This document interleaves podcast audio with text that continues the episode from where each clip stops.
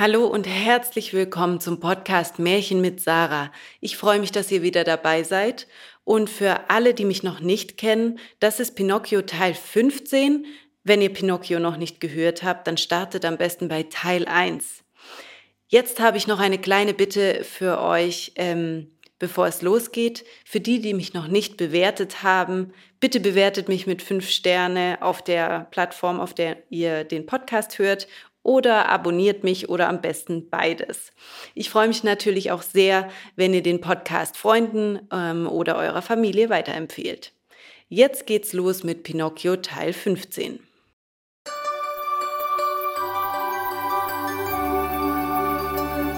Zweiunddreißigstes Stück. Faulenzerland, ein schönes Land. Fast geräuschlos auf seinen Gummirädern näherte sich ein großer Postwagen. Ihn zogen zwölf Paar Eselchen, alle gleich groß, nur verschiedenfarbig. Da gab es graue, weiße, gesprenkelte, gefleckte, gestreifte, gelbe und sogar blaue Esel. Man erblickte keine Hufe, denn die Tiere trugen gelbe Schuhe mit Gummisohlen. Und erst der Kutscher, Denkt euch ein kugeliges Männchen, fett glänzend wie ein Butterballen.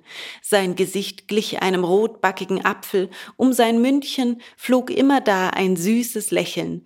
Seine Stimme war so schmeichelhaft zart wie das Schnurren der Katze, die sich der Herrin in den Schoß legen will. Alle Knaben waren von der Liebenswürdigkeit des Männleins gefangen. Wenn sie ihn nur sahen, stiegen sofort in seinen Wagen und fuhren mit ihm ins Faulenzerland.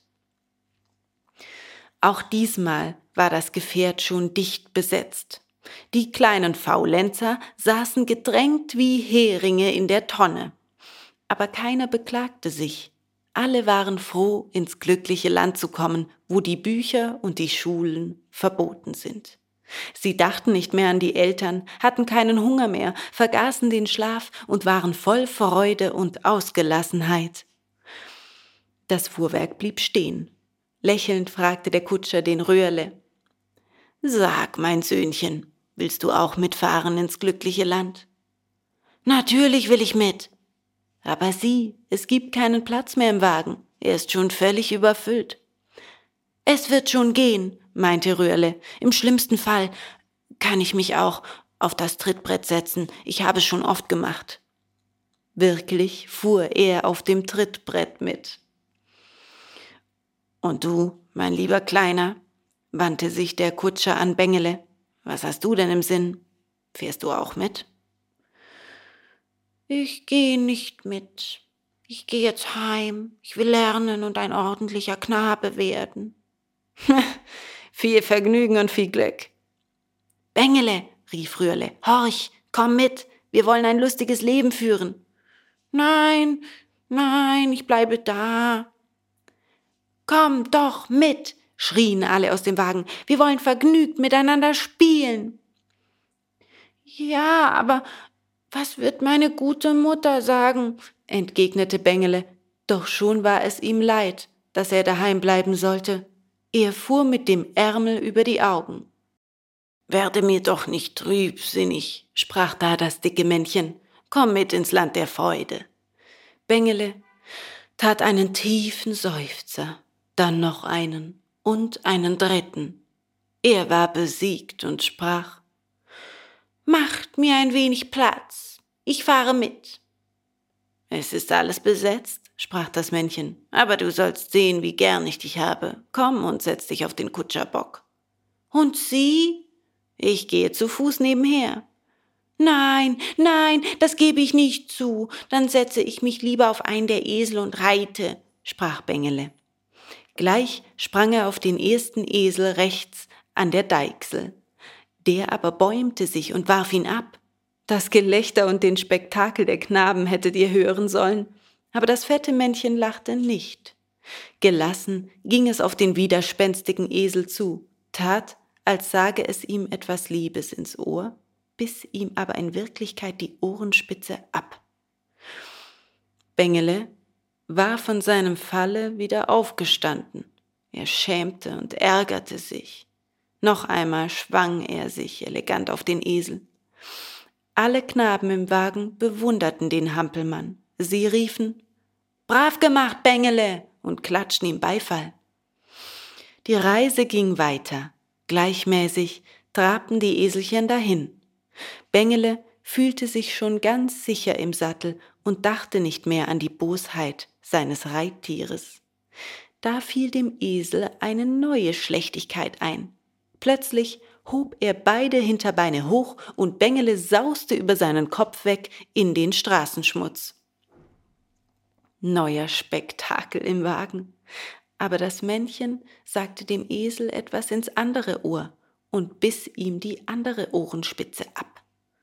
Hierauf tröstete es den Bengele und sprach, Nun setz dich ruhig auf den Burschen da.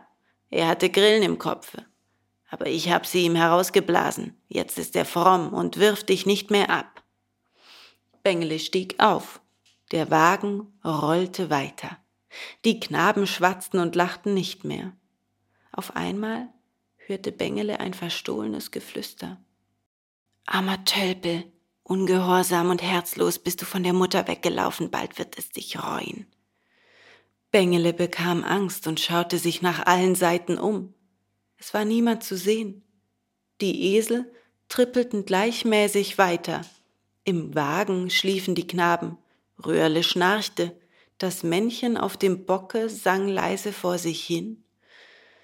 Ich fahre durch die Länder in stiller, dunkler Nacht. Zwei Dutzend fauler Knaben hab ich heut aufgebracht. Die bunten Esel fuhren als Knaben einmal mit, und spielend lernten alle den leichten Eselsschritt. Es geht das Spiel zu Ende, eh's einer nur bedacht, und neue Esel ziehen den Wagen in der Nacht. Bengele achtete nicht auf das Lied. Er wollte wissen, woher das eigentümliche Geflüster gekommen war und strengte seine Augen an, ob vielleicht doch jemand in der Nähe sei. Da ließ sich dieselbe Stimme wieder vernehmen.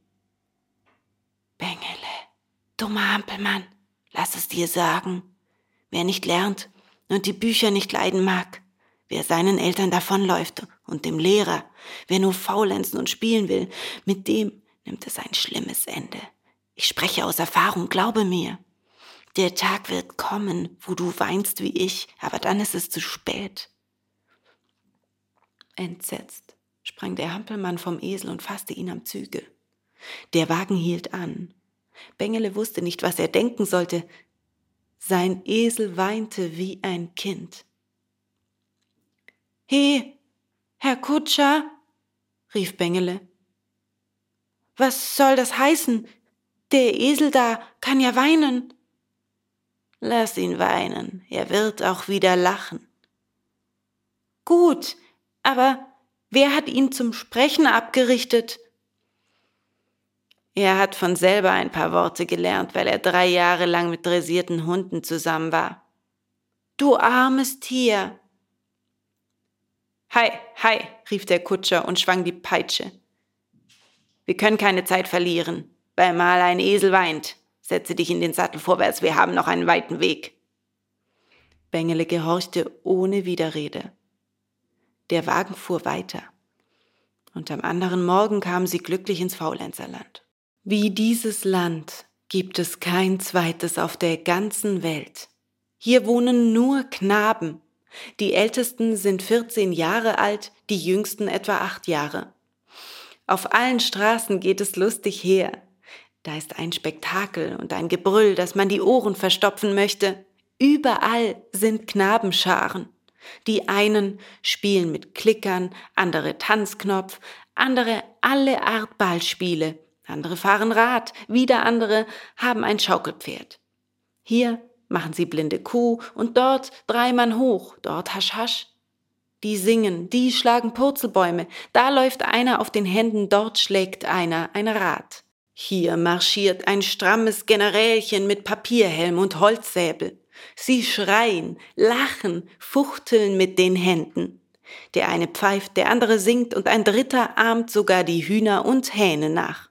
Kikariki! Der Lärm ist ohrenbetäubend, die reinste Hexenküche. Auf allen Plätzen gibt es kleine Theater, die von Morgen bis Abend überfüllt sind. An den Häusern sieht man mit Kohle und Kreide allerhand Unfug angeschrieben. Hochfaulenzerland oder Wir wollen keine Schule mehr oder Fort mit den Rechenbiechern. Merkst du, kleiner Leser, wer das geschrieben hat? Bengele Röhrle und die Kameraden, die mit dem Männchen kamen, wurden bald mit den anwesenden Faulenzern bekannt. Sie machten überall mit und waren bald die glücklichsten Kinder auf der Welt. Wie der Blitz flog die Zeit dahin mit Spielen und Spaßen.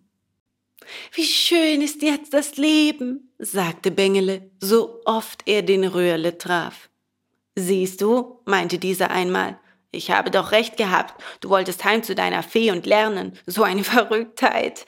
Dass du heute nicht in der langweiligen Schule sitzt, hast du mir allein zu verdanken. Und wie musste ich mir Mühe geben, bis ich dich so weit gebracht hatte. Aber nun siehst du ein, dass ich eben doch allein dein guter Freund bin. Es ist wahr, Röhrle, gestand Bengele. Dir verdanke ich mein Glück. Aber weißt du auch, was der Lehrer einmal über dich sagte? Na, er warnte mich und sprach, Verkehre nicht mit dem Röhrle, er ist ein schlechter Kamerad und verleitet dich nur zu bösen Streichen. der dumme Lehrer, bedauert der Röhrle. Er hat mich nie leiden können, ich weiß es wohl. Darum hat er mich immer verleumdet. Aber ich verzeih ihm und will es vergessen. Du bist ein guter Kerl, sagte Bengele, umarmte herzlich den Röhrle und versprach ihm ewige Freundschaft.